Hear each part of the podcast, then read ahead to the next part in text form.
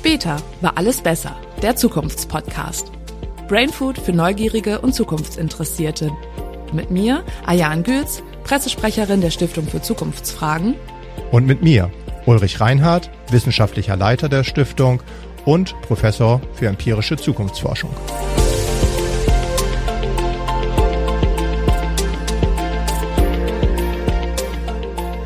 Hallo und herzlich willkommen zur ersten Folge unserer zweiten Staffel des Zukunftspodcasts. Wie wir bereits in der letzten Staffel angekündigt haben, wollen wir ein bisschen was ändern an unserem Ablauf. Wir werden viele kleine Themen besprechen in einer Folge, um euch ein bisschen Brainfood mitgeben zu können. Wir fangen heute damit an, dass wir als erstes mal einen kleinen Einblick in unsere aktuelle Forschung geben. Wir untersuchen gerade das Freizeitverhalten der Deutschen ganz intensiv. Das ist unser Freizeitmonitor. Dann geben wir euch einen Einblick in unsere tägliche Arbeit hier in der Stiftung. Womit haben wir uns so beschäftigt? Was für Fragen kamen rein? Das ähm, ist dieses Mal das House-Sitting. Und dann geht es noch um Ulis Thema der Woche. Also wozu forscht Uli gerade? Was treibt ihn um? Und es ist sein Lieblingsthema, die Freizeitparks. Können wir damit anfangen, Ayan? Nein, müssen wir nicht damit anfangen. Wir können ganz klassisch anfangen, aber über ja, Disney ja, spreche bisschen, ich ja nur zu gerne. Ja, das stimmt. Ähm, deswegen haben wir es jetzt ja auch endlich mit aufgenommen. Und zum Schluss ähm, fassen wir es nochmal ein bisschen zusammen mit unseren Kategorien, was kommt, was bleibt, was geht, ähm, da, um da auch nochmal einen ganz deutlichen Zukunftsbezug setzen zu können. Aber dann beginnen wir doch mal, Uli. Aktuelle Forschung. Das Freizeitverhalten der Deutschen treibt uns ja seit vielen Jahren um und äh, wird auch immer ganz ausführlich im Freizeitmonitor dargelegt. Wie sieht es denn aktuell aus? Ja, dann fange ich doch an. Wir hatten ja heute die Pressekonferenz zum Thema Freizeitverhalten der Bundesbürger und ich will jetzt gar nicht über die Zahlen reden, wer was wie häufig in seiner freien Zeit macht. Also wen das interessiert, wir haben das wirklich, glaube ich, sehr gut aufbereitet auf freizeitmonitor.de.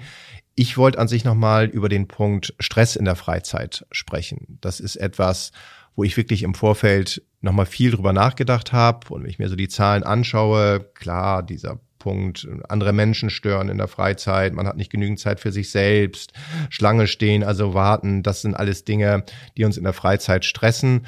Aber ein Punkt, über den ich wirklich nochmal gestolpert bin. Und da wollte ich dich einfach mal selber fragen, Ayan. Es sagen ja wirklich viele mittlerweile, dass es sie stresst, ständig erreichbar zu sein. Ist das eigentlich etwas, was dich selber auch stresst? Ja, schon. Echt? Aber ich kann da auch, wenn ich ehrlich bin, überhaupt nicht aussteigen. Also es ist so ein diffuses Stressgefühl, weil ich finde, weil es gesellschaftlich ist. Also alleine Mitglied in WhatsApp-Gruppen sein zu sein. Ähm, es wird doch erwartet, dass man antwortet. Und ich persönlich habe auch das Gefühl, ich muss erreichbar sein, falls irgendwie ein Notfall ist, weil man ja heutzutage jederzeit erreichbar sein kann. Also jemand, den ich nicht erreiche, der will nicht erreichbar sein. Ich glaube, das ist so ein bisschen dieser Gedanke, der dahinter steht. Und dann bist du ja im Zweifel auch selbst schuld, dass ich dich nicht erreichen konnte. Also, ja, aber ist das jetzt wieder die Angst, etwas zu verpassen? Oder ist es wirklich das Sicherheitsdenken? Ich, ich glaube beides, je nachdem, wer man halt ist. Also bei mir ist es, glaube ich, viel Sicherheit. Ja. Ähm, was ist, wenn jetzt jemand einen Unfall hat? Also meine Eltern oder meine Tochter oder und bei vielleicht noch anderen ist es dann eher dieses Verpassen. Hast du das noch nicht gelesen, was auf Twitter steht oder bei Instagram gepostet wurde, dass man halt nicht mitsprechen kann, dass man out ist. Genauso wie aber auch, was ich gerade sagte mit diesen WhatsApp-Gruppen, die ja, glaube ich, jeden stressen. Ähm, Bin ich gar nicht Mitglied erst, nein. Äh, ja, aber, aber wie machst du das? Dann bist, dann sind, dann weißt du nicht Bescheid als Einziger. Ja, ne? aber also jetzt zu beiden Sachen vielleicht ein Punkt. Also klar, das ist diese Angst, etwas zu verpassen. Das haben wir in einer anderen Folge schon mal gehabt, dieses Fear of Missing Out und dass es natürlich auch das Gegenteil gibt, of Joy of Missing Out, auch mal wieder bewusst irgendwo nicht dabei zu sein, dass das, glaube ich, schon wenn wir jetzt wieder über die Zukunft sprechen, also wirklich was Wichtiges für die Zukunft ist, dass man sich auch selber Gedanken macht, was ist eigentlich für mich wichtig oder welche WhatsApp-Gruppe bringt mir wirklich einen Mehrwert und dann kann ich da vielleicht mal nicht mitreden. Und wie gesagt, die Zahlen sagen ja einfach diese Steigerung. Früher war es jeder Dritte, jetzt sind es mehr als zwei Fünftel. Also das ist ja schon auch eine deutliche Steigerung, dass das etwas ist, was uns immer mehr stresst. Und dein Punkt mit der Sicherheit, ja, klar. Ich weiß nicht, wie oft deine Mama schon dann nachts das um vier auch gerufen Gott sei Dank hat. noch nie passiert. genau, also das, das ist ja, natürlich will man diese Sicherheit haben und gerade wir in Deutschland sind ja sehr sicherheitsliebend dabei. Ich weiß noch selber, als wir die Kinder in der Grundschule hatten und dann bei den Klassenkameraden waren unsere Kinder irgendwie sofort bekannt, dass die diejenigen sind, die mit der S-Bahn zur Schule fahren müssen und dass jetzt meine Tochter in der siebten Klasse immer noch kein Handy hat, was sie irgendwie mit hat und was sind wir für Rabeneltern. Rabeneltern übrigens ein Wort, was es ja auch nur in der deutschen Sprache gibt, was ich immer wieder ja, faszinierend finde. Bezeichnend. Bezeichnend für uns in Deutschland, das stimmt.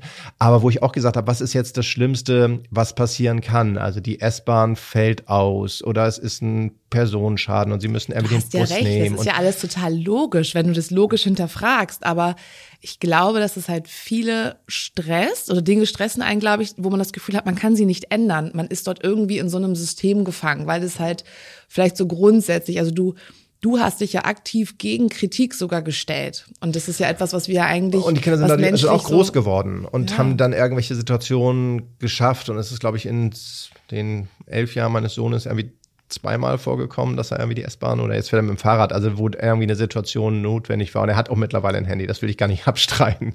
Aber meine Tochter ja nach wie vor nicht. Also das sind schon Dinge, über die man auch nachdenken kann. Aber das war nur ein Punkt von mir, den ich nochmal auffällig fand bei dieser Frage eben, die wir gestellt haben, was die Bundesbürger in ihrer Freizeit besonders stresst oder was sie generell stresst. Gab es da einen Bereich, den du auffällig fandst, den wir heute auch gar nicht in der Pressekonferenz thematisiert haben?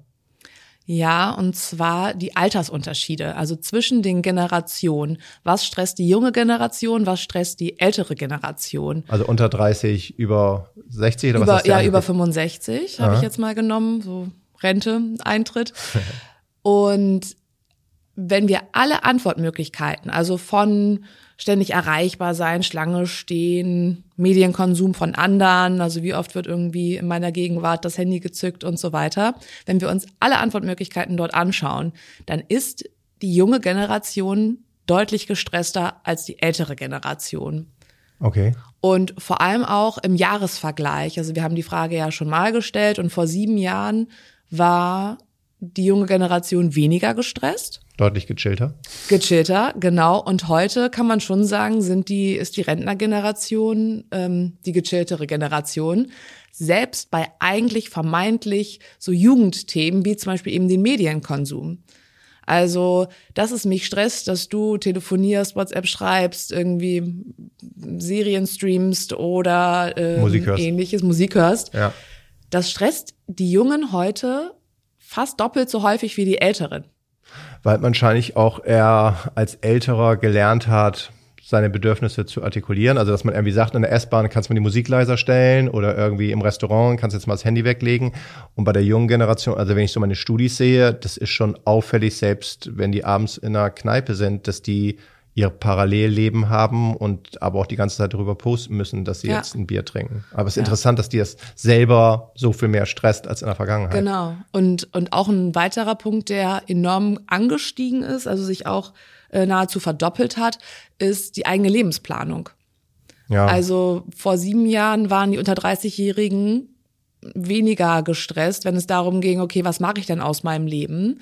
Und heute scheint der Druck da einfach äh, so angestiegen zu sein, dass ähm, mehr als jeder Zweite äh, sagt, das stresst ihn äh, sehr in seiner Freizeit, sich mit der Lebensplanung auseinanderzusetzen. Und das finde ich echt auffällig. Also es, ob ich meine mit meinen Studierenden das bespreche, das eindeutig eins zu eins genauso, dass die sich da gestresst fühlen, dass die Angst auf einmal wieder vor der Zukunft haben. Ich frage mich, ist das, wir leben in unsicheren Zeiten, keine Frage, ja. und Corona und Ukraine und Armreich und Angst vor Altersarmut und was alles medial gespielt wird. Aber wir dürfen nicht vergessen, wenn wir wirklich über die Zukunft sprechen, wir werden Antworten auf diese Fragen finden. Und das Leben ist, bleibt spannend sicherlich, aber das Leben wird ja auch besser und das ist die Forschung eindeutig. Also dieser Pessimismus oder die Angst und der Stress, den sich gerade die junge Generation da auch in der Freizeit macht, finde ich schon ähm, ungewöhnlich. Also ich will jetzt nicht sagen, es ist unbegründet, weil das stimmt ja einfach nicht, das empfinden die ja so, aber dieses Leben wird schon in Zukunft auch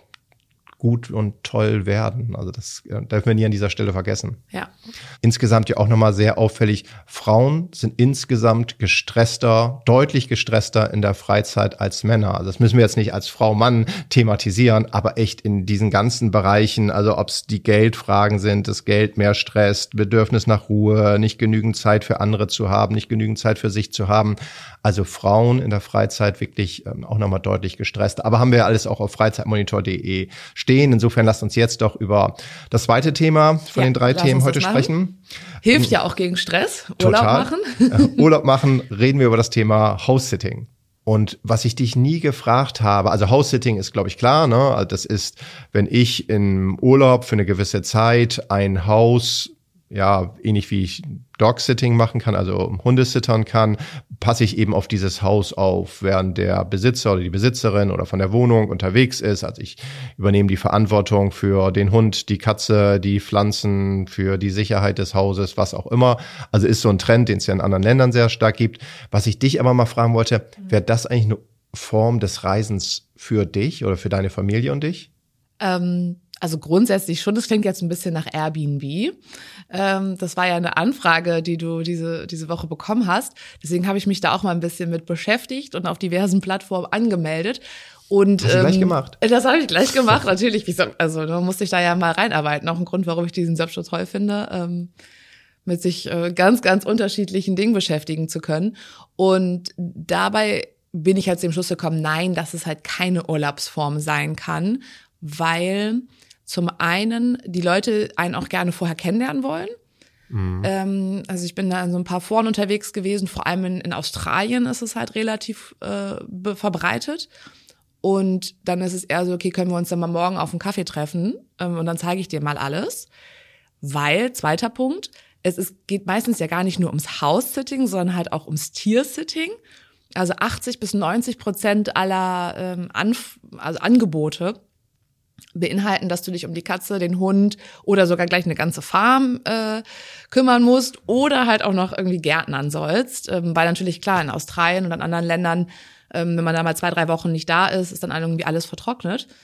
Ähm, das heißt, dieses klassische wie bei Airbnb, ich habe einfach nur eine schicke Villa in San Francisco, in der ich mich jetzt mal zwei Wochen aufhalten kann, damit da keiner einbricht, ähm, ist es leider gar nicht. Und dazu kommt, dass es in Europa auch echt nicht weit verbreitet ist. Ja, ich, das war auch so ein bisschen, was ich gesagt habe in dem Interview. Ich kann es mir kaum vorstellen, dass es mehr als eine Nische bleibt, weil die Argumente, die du jetzt gesagt hast, sind ja auch einleuchten und du jetzt selber sagst Urlaub und man will irgendwie die Erholung haben und will was erleben und dann hat man wieder die Verpflichtung dabei, ist ja etwas, was nicht wirklich attraktiv Nee, in unserer ja. Leben, in deiner Lebensphase nicht mal meiner Absolut. ist. Wenn ich Vielleicht für unsere drei Eltern. Hunde hab, um die ich mich dann den ganzen Tag kümmern muss, dann ist das kein Urlaub mehr. Und Hunde können total toll sein. Also das will ich nicht sagen. ja, ja, aber du bist dann ja nicht frei und flexibel in, in deiner Urlaubsgestaltung. Das stimmt. Also die Flexibilität geht dir verloren. Wobei ich natürlich jetzt andererseits wieder, könnte man ja auch argumentieren, dann ist es eben nichts für den Urlaub, dann ist es eben eher etwas für das Sabbatical, für den Ruhestand, für den langsamen Einstieg in den Ruhestand. Dieses, ich werde noch Gebrauch, aber dann eben unter der Sonne Portugals oder im Ja, genau. schönen Schwarzwald oder wo auch immer. Also dann ist es vielleicht eher in diese Richtung gehend, aber eben nicht der Ansatz, wie wir es im Interview hatten oder der ja auch oftmals damit gleichgesetzt wird, dass man es für ein, zwei Wochen macht. Also ich glaube, das ist wirklich etwas, was eher ungewöhnlich wäre, oder? Ja, finde ich auch. Also es ist dann kein Urlaub. Also wenn wir davon ausgehen, dass Urlaub natürlich auch der Erholung äh, von und für die Arbeit dient, ähm, wäre es das nicht für mich. Aber für eine längere Auszeit, also nach der Schulzeit, während des Studiums, Work and Travel in Australien oder in den USA, ne? Ja. das kann ich mir dann schon natürlich durchaus vorstellen, weil es ja eben ein großer Anreiz kostenlos ist. Hat mir jetzt vielleicht noch gar nicht gesagt. Ähm, man zahlt natürlich ja auch nichts für die Unterkunft dann. Das stimmt. Also das wäre etwas, was gerade in den bestimmten Bereichen halt attraktiv wäre, auch für Gruppen das zu Ah, aber machen. da fällt mir ein, ja. da hatten wir ja auch kurz drüber gesprochen, davon abgewandelt, das Haus tauschen. Das wiederum könnte ich mir vorstellen. Also, Also, genau, ja. Hm, Ich weiß. Wenn wir war- das mal weiterentwickeln, also nicht House-Sitting, sondern ich möchte jetzt zwei Wochen in Spanien Urlaub machen und die Spanier vielleicht in dieser wunderschönen Stadt Hamburg, dann könnte ich ja mit einer spanischen Familie das Haus tauschen. Und das fände ich richtig attraktiv. ist an sich etwas, was noch nicht sehr verbreitet ist, was ich mir auch wirklich gut vorstellen kann. Jetzt kann man natürlich wieder ein bisschen klischeehaft sagen, gut zwischen Barcelona und Hamburg funktioniert es, funktioniert es irgendwie zwischen auf dem platten Land, wo auch immer und Rom vielleicht begrenzter, aber es wäre ja okay, man müsste dann vielleicht so eine Art Ringtausch entwickeln, also dass ich irgendwas anbiete, meine Unterkunft kann dafür irgendwo anders meinen Urlaub verbringen und das kann in der Stadt sein, kann woanders sein. Ja, bin ich bei dir. Also mhm. wäre etwas, was durchaus attraktiv sein kann. Wir sind aber schon wieder wahnsinnig weit fortgeschritten in unserer Zeit, Ayan. Und wenn ich auf die Uhr schaue, haben wir schon wieder ähm, die Hälfte unseres Podcasts rum. Können wir über mein Lieblingsthema sprechen? Absolut, Uli. Ich, ich wollte schon so lange hier nach vorne bringen. Die Welt der Freizeitparks. Also ja. das ist etwas, was mich ja fasziniert. Und ich war jetzt im Sommer wieder in verschiedenen Freizeitparks und es bleibt dabei, es ist ähm, eine Welche, tolle. Welcher ist dein Lieblingsfreizeitpark? Verrat es uns. Äh, in Deutschland muss ich wirklich sagen, habe ich zwei. Also der Europapark in Rust ist einfach der beste Park. Das mhm. muss man sagen. Ich war jetzt im Sommer wieder da mit der Familie, mit Freunden. Vom Angebot her, von der Ausgestaltung, die Atmosphäre ist gibt keinen anderen Park in Deutschland, der da rankommt. Das muss ich einfach ehrlich sagen. Mhm. Für mich selber natürlich, aber auch als Hamburger, sage ich immer, an der Ostsee, der Hansapark ist einfach für meine Familie und mich schnell zu erreichen. Wir sind öfter da. Das ist der Park, den ich am häufigsten besuche.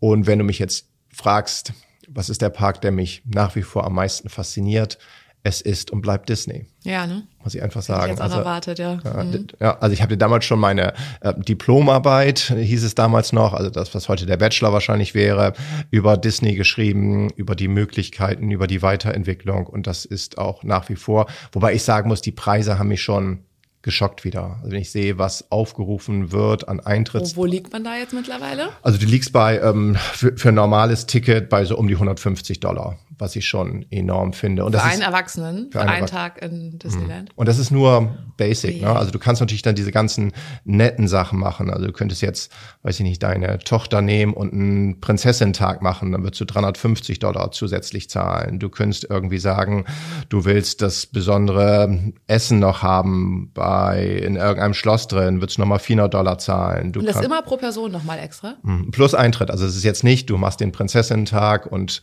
Mickey kommt vorbei vorbei zu deiner Tochter und du, sie darf mit ihr kaffeesieren gehen, sondern es ist dann einfach noch zusätzlich zum Eintrittspreis. Also es sind schon wirklich Preise, die enorm sind oder du kannst ja auch heiraten. Also wenn jetzt du nochmal dein Eheversprechen erneuern möchtest, dann kannst du das auch bei Disney machen. Zahlst du um die 15.000 dafür plus 125 15.000 plus nochmal den normalen Eintritt plus irgendwie, was der Gast dann noch haben will. Also viel. Aber ich meine, ja. das ist ja nur der Anfang. Ich weiß nicht, habe ich dir jemals vom Club 33 erzählt? Nee. Club 33 ist ja etwas, das kann man, man kann Mitglied bei Disney werden mhm. und in diesem Club 33, du hast eine relativ lange Wartedauer, also ich habe mich nie beworben, man hat 14 Jahre, bevor man aufgenommen wird in diesen Club, also ich kann es mhm. wird sich fast also bei mir nicht mehr lohnen, muss ich sagen. Dann zahlst du 35.000 Dollar hast in diesen 35.000 Dollar den Eintritt in sämtliche Parks weltweit mit drin. Das ist sicherlich ein Vorteil. Und hast dann eben die Möglichkeiten, da besonders zu essen. Du kannst dann auch. Für wen ist das interessant? Also was sind das für Mitglieder dort? Äh, Tom Hanks ist Mitglied, Christina Aguilera. Und, und sind die das dann, also dann irgendwelche einfach Promis nur, schon? also ist dann so Status vielleicht? Absolut, äh, ja. zu sagen, weil die sind, gehen ja nicht wirklich jetzt da die in jeden Park äh, in, auf der Welt, oder? Nee, aber irgendwelche Promis, die vielleicht keine Lust haben, dann auch erkannt zu werden, gehen dann halt eben, während ihre Kinder oder ihre Familie oder Freunde dann irgendwie im Park sind, sitzen dann eben exklusiv in irgendwelchen Bereichen drin, mhm. während die Kinder dann Achterbahn fahren. Also ist natürlich etwas, was auch wirklich sehr, sehr elitär ist. Also das war jetzt nur so bei diesen Kosten, was mir wirklich wieder aufgefallen ist. Und wie gesagt, ich würde da auch nicht Mitglied werden wollen, aber ähm, Disney verdient schon wirklich gutes Geld dabei. Und in Deutschland? Jetzt so beim Europapark im Vergleich oder Hansapark? Ich, äh, Eintrittspreise. Ja. Um die 50 Euro musst du schon investieren, je nachdem, in welchen Park du gehst. Dann darf man nicht vergessen, der Durchschnittsbürger gibt fast nochmal genauso viel im Laufe des Tages dann aus. Also Essen, Trinken, das Souvenir, das Bild, was noch gemacht wird. Das soll ja, das Parken kommt noch dazu. Also das sind alles Sachen. Aber es wäre bei Disney ja auch mit 150, ne? Oder genau, also da kommt auch, auch nochmal alles ja. oben drauf und du weißt. Aber da muss ich sagen, es ist ja eigentlich ganz fair. Es klingt jetzt im ersten Moment total viel, weil ich war jetzt letztens auf dem Jahrmarkt, wie ich sage, oder Kirmes oder Rummel. Ja, klar. Und ähm, war wirklich geschockt. Ich habe also für ein Kind, für ein kleines Kind schon so wahnsinnig viel Geld ausgegeben. Und die ist, hat einmal irgendwie Entenangeln und Karussell fahren und ein Crepe essen und ähm, da habe ich nur gedacht, Wahnsinn, okay, da hätte ich jetzt wirklich, wäre ich günstiger weggekommen, wenn ich in den Freizeitpark gegangen wäre. Weil einmal Karussell fahren kostet schon drei Euro. Mhm. Ähm, und mit das einmal stimmt, ist es ja nicht getan. Also nur nicht mal eine Minute, glaube ich, hat sich das Ding gedreht. Ähm, das ja. ist schon. Da, da hast du natürlich mit recht. Und wenn man sich das jetzt anschaut, in Hamburg, mein Sohn war jetzt gerade auf dem Dom und wenn ich sehe, was der für eine Fahrt ausgegeben hat, das mhm. ist enorm. Andererseits darfst du natürlich auch nicht vergessen, selbst wenn du im Freizeitpark bist, du nutzt an sich irgendwie acht bis zehn Attraktionen. Und wenn du jetzt irgendwie sagst, du zahlst für jeden Fünfer, dann bist du wieder bei den 50 Euro, die du auch für einen Freizeitpark zahlen musst. Ja. Dafür hast du natürlich den, ja. Da habe ich eine gute Frage an dich, weil was mich wahnsinnig nervt im Freizeitpark sind diese langen Wartezeiten. Das stimmt. Ja. Also, wenn ich da jetzt schon sehe, mittlerweile digitalisiert, anderthalb Stunden Wartezeit, um ja. einmal mit der Achterbahn zu fahren, hm. da ist ja der, also, bin ich völlig bei dir. Wie siehst du das als großer Fan? Was, wo ist da die Zukunft oder wie hast du irgendwelche tollen Best Practice Beispiele schon mal gesehen? Ja, also man kann jetzt immer sagen, die Branche versucht zweierlei. Einerseits versucht sie, die Wartezeit zu thematisieren, also über irgendwelche Rätsel, die du zwischendurch lösen musst, wo du eine Codekarte kriegst und dann musst du irgendwelche Botschaften entziffern und dass das Ganze natürlich auch dann architektonisch ansprechend gestaltet ist, dass du die ganze Zeit die Möglichkeit hast, irgendwas Neues zu entdecken. Das ist eine Entwicklung, die ist schon, gibt schon länger, weil man immer gesagt hat, wo ist der Sinn, jetzt irgendwie zwei Stunden warten für zwei Minuten Emotionen, mhm. muss man ja ehrlicherweise so sagen. Ähm, das ist etwas, was durchaus funktioniert. Man hat das dann auch wieder gemessen und die Zeit geht gefühlt schneller vorbei. Das ist gut, also dass die Wartezeit zur Attraktion wird. Die andere Möglichkeit, was viele Parks mittlerweile versuchen, ist es eben digital zu lösen. Also du kannst in einem gewissen Abstand dann ja praktisch diese Fast Lanes buchen. Das heißt, du darfst dann relativ weit vorne an die Schlange rantreten, wartest vielleicht noch irgendwie zwei, drei Minuten und kriegst dann die nächste Gondel oder die nächste ähm, Kabine oder was auch immer du dann haben möchtest, dass du es digital löst. Einige Parks machen das über Geld, also du kannst das zusätzlich bezahlen, dass du halt immer vorne in der Schlange stehst. Andere machen es eben, du hast pro Tag vier, fünf, sechs Mal die Möglichkeit, sowas zu buchen und bist dann relativ weit vorne.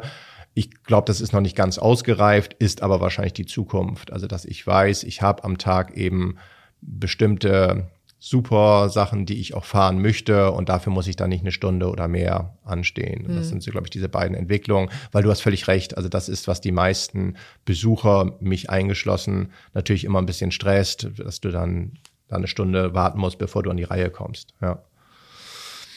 Eine andere Sache, die mir aber nochmal ähm, wirklich aufgefallen ist, als ich jetzt bei Disney war, wie genial das Ganze eigentlich auch architektonisch gelöst ist. Also viele Sachen, die ich selber, ich habe mich jetzt nochmal ein bisschen näher damit beschäftigt. Also klar, was ich vorher wusste, dass alle Disney-Parks in den ersten Stock gebaut wurden, damit man irgendwie diese ganze Versorgung unten drunter hat und dass man auch zusehen kann, dass nicht irgendwelche falsch kostümierten Mitarbeiter durch irgendwelche Areale laufen, sondern dass alles unterirdisch passiert oder der ganze Müll halt darüber abtransportiert werden kann. Aber eine Sache, die ich dies Jahr das erste Mal gesehen habe, was ich nicht wusste, ist, dass bei Disney in Florida es keine stillen Gewässer gibt. Also der Ansatz, mhm. hast du eine Idee, warum?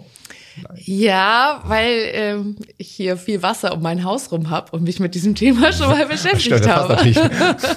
genau, ja. aber ähm, ja, es, es, liegt wahrscheinlich an den Mücken, kann das sein? Ah, das ist der Hauptgrund, ja, ja ganz klar. Das, und das natürlich ja. gerade in Florida mhm. will man das vermeiden und darum alle Gewässer sind fließend. Natürlich in den Gewässern für die schöne Farbe dann noch irgendwelche Chemikalien mit drin und dass da natürlich auch noch die ganzen Mückenlarven mit abgetötet werden und dass eben kein stehendes Gewässer ist, sind die ganzen Dächer und alle Flächen bei Disney immer in einer gewissen Neigung ähm, designt worden, damit mhm. jetzt auch nicht auf irgendwelchen Dächern, wenn es mal in Florida natürlich selten, aber regnen sollte, dass dann sich dort irgendwelche Pfützen bilden, sondern dass es immer abfließt und gar nicht groß die Möglichkeit besteht, mhm. ähm, das zu machen. Das fand ich wieder ähm, ja, sehr, sehr faszinierend, dass Disney das gemacht hat. Und klar, also die Tunnel fand ich faszinierend. Was ich auch nicht wusste, was ich dieses Jahr das erste Mal gelernt habe, ist, dass bei Disney Mickey Mouse, wir reden von Mickey Mouse, es in den Parks über 200 Katzen gibt. Weil die natürlich auch ein Problem mal mit Ratten und Mäusen und Co. haben. Und darum haben, hat Disney, habe ich diesmal das erste Mal gesehen, ein kleines Areal, wo 200 Katzen dann tagsüber sind, kann man dann auch von außen angucken. Man darf die jetzt nicht irgendwie streicheln, aber man sieht die dann halt, oder ich habe die gesehen. Und dann wird abends, werden die Tore geöffnet, wenn die Besucher weg sind. Und Nein, Katzen Raubtierfütterung, dass sie jetzt an die Mäuse jagen. Ja, also fand ich schon echt ähm, ungewöhnlich.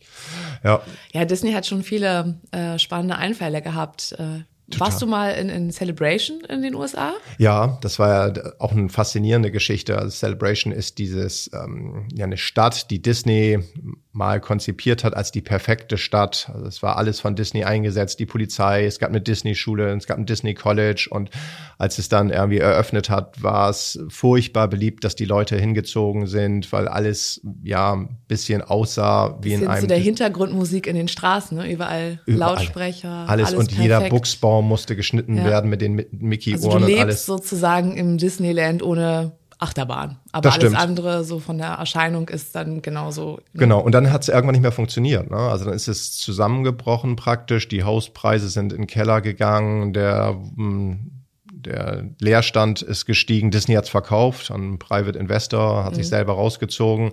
Nach wie vor gibt es die Stadt. Ich war jetzt ein paar Jahre ehrlicherweise nicht mehr da, das muss ich zugeben.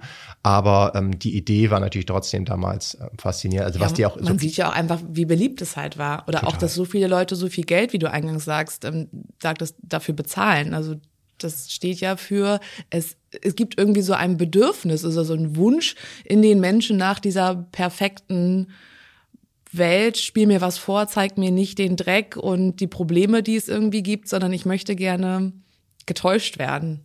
Ja, so. also das ist der alte Disney-Spruch, irgendwie, was Walt Disney damals gesagt hat, entführ mich in eine Traumwelt, aber bring mich zum Abendbrot wieder nach Hause. Und mhm. das ist es ja auch ein Stück weit. Also ich will mich angenehm täuschen lassen. Und ich glaube, das ist ja auch, was in deutschen Freizeitparks so der Fall ist. Ich möchte die Sorgen des Alltags vergessen. Ich möchte nicht dran erinnert werden, was ich bezahlt habe. Ich möchte an sich auch nicht genau wissen, was morgen ist. Also ich möchte diesen Moment. Aber bekommen wir das in Deutschland wirklich so hin? Weiß ich nicht. Ich hatte jetzt einen Vater, der zu seinem Kind gesagt hat, jetzt sieh mal zu, dass du herkommst. Wir sind ja nicht zum Spaß hier. Ja. Äh, war, war so ja. für mich wieder total bezeichnet, dass wieder deutsche Effizienz, die dann wahrscheinlich dahinter ja. steht und ja, das Kind dann irgendwie angefangen ist loszulaufen. Aber äh, nee, generell, ich glaube schon ein Stück weit. Mhm. Also dafür sind die Parks auch wirklich so gut mittlerweile, dass man den Alltag vergisst. Und natürlich können wir nicht ganz aus unserer Haut und wollen trotzdem vielleicht irgendwie äh, unsere Wasserflasche mitbringen, weil wir nicht das Geld für den Drink ausgeben wollen. Das ist ja auch alles okay, aber. Aber müsste da nicht eigentlich alles kostenlos sein? Also, dass irgendwie so ein Kostümierter da rumläuft mit Zuckerwatte und ich nicht noch extra dafür bezahlen muss, damit es gar nicht zu diesen Diskussionen kommt, das kann ich mir jetzt nicht leisten oder das will ich nicht. Also, dass es eigentlich eine komplette Ja-Umgebung ist. Oh, das ist eine schöne These von dir. Äh, das ist fast schon jetzt bei was kommt, was bleibt, was geht. Und ja. das ist sozusagen, was kommt. Aber wenn möchte. ich auf die Uhr gucke, könnten wir das tatsächlich schon einbauen. Ähm, ja, letzte Geschichte noch von Disney, aber ja, ganz kurz, ja. Was ich enorm fand, ist, ähm, es gibt 17 unterschiedliche Gerüche in den Disney-Parks. Also in Deutschland arbeiten wir auch bei manchen Parks mit Gerüchen, dass du jetzt das Gefühl hast, wenn du durch den wilden Westen läufst, dass es so ein bisschen nach Schwarzpulver riecht oder wenn du jetzt irgendwie in der Südsee bist, dass es halt irgendwie süßlich riecht. Aber bei Disney echt 17 Gerüche. Das fand ich auch nochmal faszinierend. Aber du willst an sich über die Kategorie, was kommt, was bleibt, was geht, sprechen. Machen wir das auf Freizeitparks heute dafür? Können wir machen, ja. Äh, ich glaube, deine Idee ist klasse. Alles umsonst. Es gibt's ja auch im Kleinen gibt's das, also es gibt einzelne Freizeitparks, ähm, Freizeitpark Lochmühle macht das, die Talkshow in Schleswig-Holstein macht das, wo du bestimmte Sachen dann nochmal inklusive hast und jetzt nicht irgendwie für die ferngesteuerten Boote oder fürs Ponyreiten extra zahlst. Wenn du es bei Essen und Trinken machst, wird es, glaube ich, schon eine große Herausforderung, weil dann die Leute sehr viel essen würden. Ob das immer klug wäre für die Achterbahnfahren, weiß ich auch nicht. Ja, nochmal eine neue Folge, wo man sprechen kann, warum das so ist.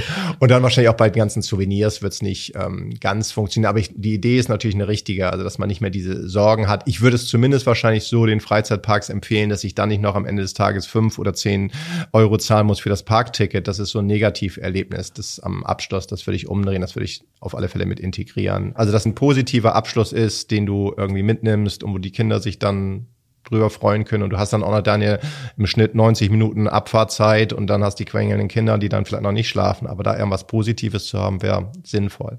Aber wenn du mich fragst, ähm, was kommt bei Freizeitparks, ich glaube, wir werden mehr passive Angebote als aktive sehen. Also ich glaube, wir haben so langsam die Spitze erreicht mit höher, schneller, weiter. Das ist irgendwann für den menschlichen Körper nicht mehr ganz so gut und die Achterbahnen, die neuen, sind auch einfach toll. Also ob wir uns da jetzt immer weiterentwickeln, das weiß ich eher nicht. Ich glaube, es wird eher in Richtung Shows, Paraden, passive Angebote gehen, gerade auch mit Hinblick auf demografische Entwicklung, also ältere Generation. Was gehen wird, ich hoffe, was du vorhin angesprochen hast, die Wartezeiten, dass dies, dass das in den Griff bekommen wird. Also das wird eher eine große Erweiterung für die Parks. Und was bleibt, ja, ist die Faszination. Also dass es immer beliebter wird, dass die Leute länger bleiben. Also es ist fast nichts Neues mehr, aber dass man zwei, drei Tage in den großen Parks bleibt, wird bleiben. Und dann natürlich auch diese ganzen kleinen Sachen, die man gar nicht weiß. Also weiß ich nicht, bei Disney gibt's keine Vermisstenmeldung, weil du deinen Tag nicht da irgendwie den ungetrübten Tag irgendwie durch eine Vermisstenmeldung, das würde ja suggerieren, dass es nicht sicher ist. Also diese ganzen kleinen Geheimnisse, die man vielleicht auch gar nicht alle wissen will, die bleiben, glaube ich, damit Freizeitparks ihre Faszination behalten. Vielleicht können wir aber auch nächste oder übernächste Folge nochmal über Freizeitparks reden. Nein. fällt mir gerade, wo du das sagst, ähm mit den Passivitäten, da musste ich daran denken, wenn man, dass man ja, wenn man älter wird, ne, die Bevölkerung wird ja auch älter, aber die perfekte Kombination für Freizeitparkbesucher sind eigentlich kleine Kinder und mit, also Enkel und Großeltern. Ja. Weil man medizinisch gesehen diese ganzen Fahrgeschäfte am schlechtesten verträgt, wenn das Gleichgewicht, wenn der Gleichgewichtssinn am besten ausgeprägt ist. Das heißt im mittleren Alter. So viele oh. sagen, und da schließe ich mich ein, früher konnte ich mit diesen ganzen Dingen fahren, heute wird mir davon sofort schlecht. Ja. Das liegt daran, dass mein Gleichgewichtssinn jetzt so gut ausgebildet ist, dass der halt direkt Alarm schlägt, wenn mich irgendwas durch die Gegend schleudert. Und je jünger man ist, äh, desto besser kann man es ab, weil er halt noch nicht so gut ist. Und wenn man alt wird, dann nimmt er wieder ein bisschen ab und dann hält man es auch wieder besser aus. Also Weihnachtsgeschenk für dich schon ja. klar. Du schenkst deiner Mutter mit deiner Tochter zusammen genau. Freizeitparkbesuch. Ja, richtig. Ja, ja, spannend. Also Freizeitparks, ähm, das war jetzt heute viel über Freizeitparks, aber es ist ein faszinierendes Feld und in der nächsten Folge werden wir über andere Themen sprechen. Was genau, das wird die Zeit ergeben. Das ist ja in zwei Wochen wieder, was uns die nächsten zwei Wochen dann in der Forschung beschäftigen wird. Vielleicht auch wieder ein Sonderthema, was wir rausgreifen werden. Aber so werden unsere Podcasts in Zukunft ähm, wahrscheinlich ähnlich ablaufen, oder? Genau, so machen wir das. Sehr schön. Dann in dem Sinne, tschüss und bis zum nächsten Mal. Wenn ihr selbst Zukunftsfragen habt, dann zögert nicht, uns zu schreiben. Die E-Mail dazu findet ihr in den Infos zu dieser Podcast-Folge oder auf unserer Website stiftungfürzukunftsfragen.de. Und wenn euch die Folge gefallen hat, dann lasst uns doch ein Like da und vergesst nicht, uns zu abonnieren.